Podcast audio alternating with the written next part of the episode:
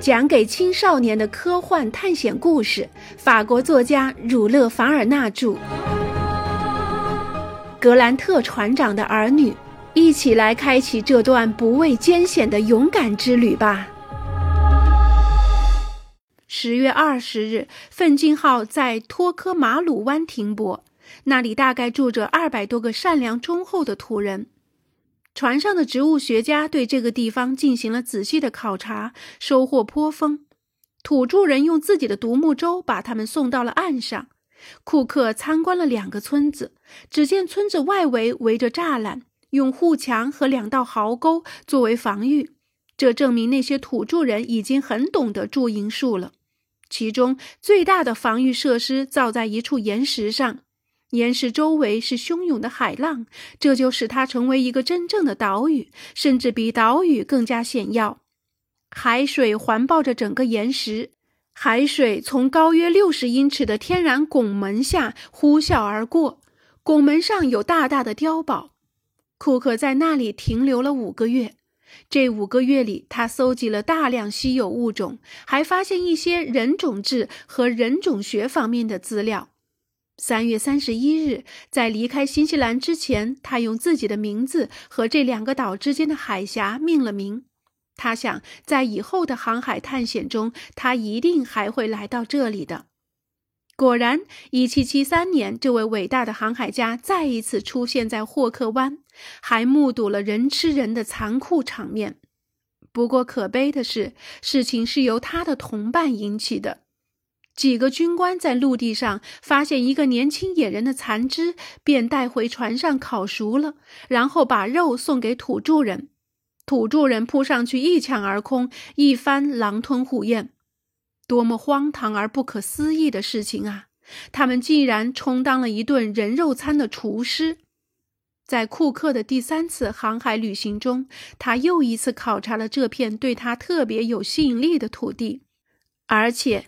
他决定要补全这里的水文地理测绘图。一七七七年二月二十五日，他彻底离开了这里。一七九一年，温哥华虽然在松布勒湾停泊了二十天，但在动植物和地理研究方面仍然毫无收获。一七九三年，丹特尔卡斯托对北岛北部二十五海里的海岸进行了测绘。从那儿以后，商船船长豪森和达尔林普，接着是巴顿、查理德逊、穆迪，都曾在这儿做过短暂的停留。萨维奇博士则在那儿逗留了五个星期，搜集了很多有关新西兰风土人情的资料。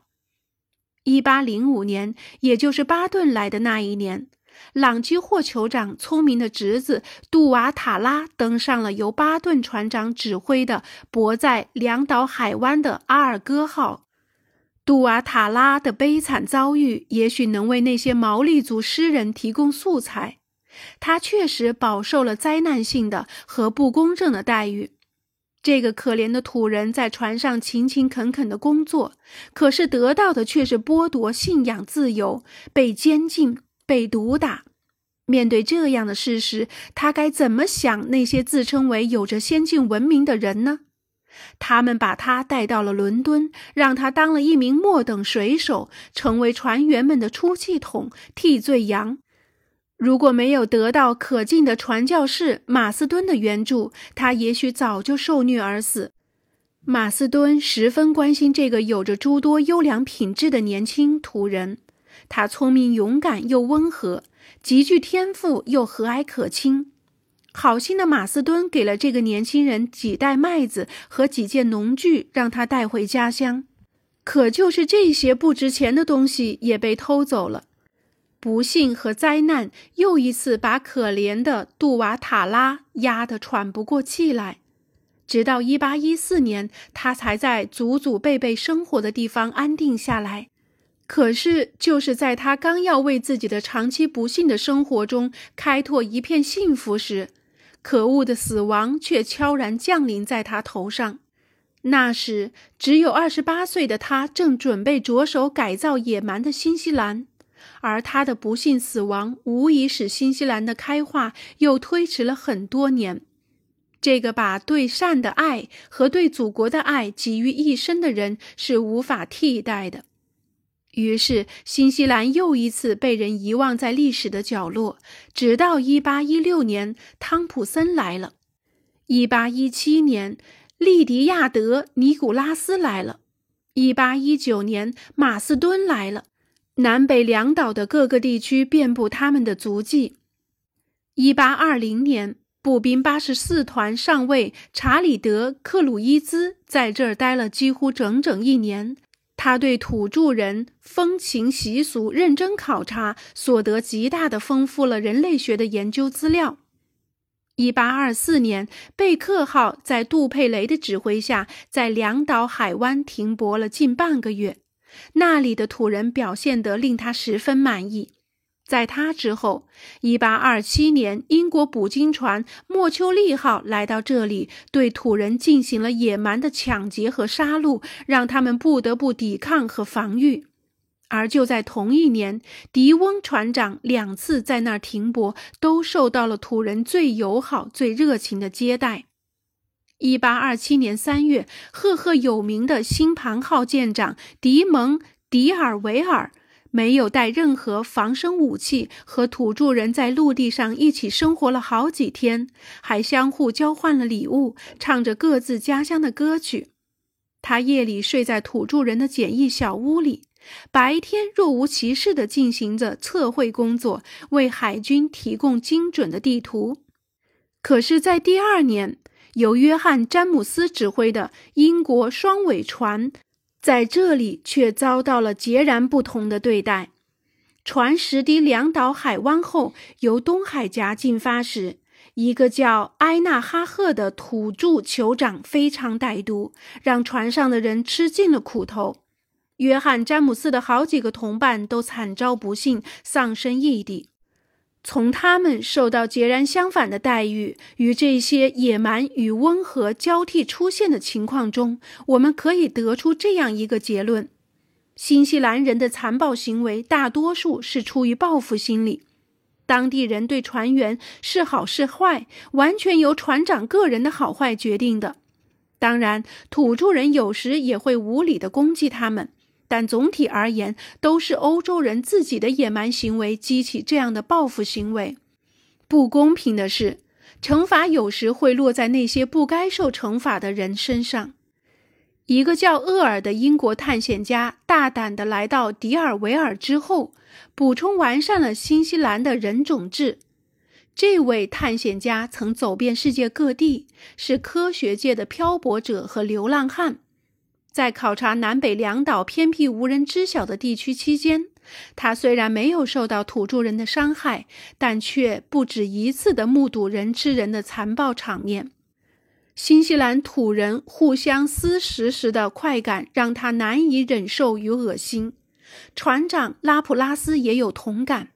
1831年，他的船停泊在两岛海湾，那个时候土人之间的厮杀尤为激烈。因为火器的使用在他们的争斗中已经很普遍了。就这样，北岛原先有一些比较繁荣、人口较多的地区，如今已是荒无人烟；有些部落则完全消失了。也许那些人就像羊群那样被其他部落烤着吃了。传教士们曾经为改变土人嗜血的本性而斗争过，但均惨遭失败。早在1808年，英国圣公会传教会曾经派出最能干的使者，这个称呼很适合他们，去北岛主要的土著人住宅区。但是新西兰人太过蛮横，传教会不得不暂停在那里建立传教点的行动，直到1814年，杜瓦塔拉的保护人马斯敦以及霍尔和金格在两岛海湾登陆。他们用十二把铁斧从土著酋长那里换来了一块二百英亩的土地，将那里建成英国圣公会所在地。万事开头难，后来土著人终于懂得了，并开始尊重传教士的生活，接受他们的关怀与教导。就连几个特别凶残顽固的土著人也都被他们感化了。在他们残忍的心里萌生出了极大的感恩之心。一八二一年，当有野人水手侮辱传教士，并威胁要杀害他们时，新西兰人甚至站出来保护他们尊敬的传教士。后来，一个罪犯传教团从杰克逊港湾逃到那里，并在当地渐渐发展壮大起来，败坏了当地土著人的道德风尚。一八二一年。福音教团报报道了基迪和派西亚两个重要传教教团的所在地。皈依基督教的土著人在他们尊敬的教士指导下，在山林里开辟道路，在河流上架起桥梁。传教士们相继来到那些偏远的部落，传布教义，教化土人。他们用树皮或白藤搭成简易的小礼拜堂。还为当地的少年儿童搭建学校，在这些简陋的屋顶上，传教团的旗子迎风飘扬，猎猎作响。旗子上面画有耶稣十字架，还有用新西兰文写的文字，意思是福音。可惜的是，传教士的影响仅仅局限在传教团所在地，对游牧部落基本上没有什么影响。食人肉的恶行已经在基督教徒中被消灭了。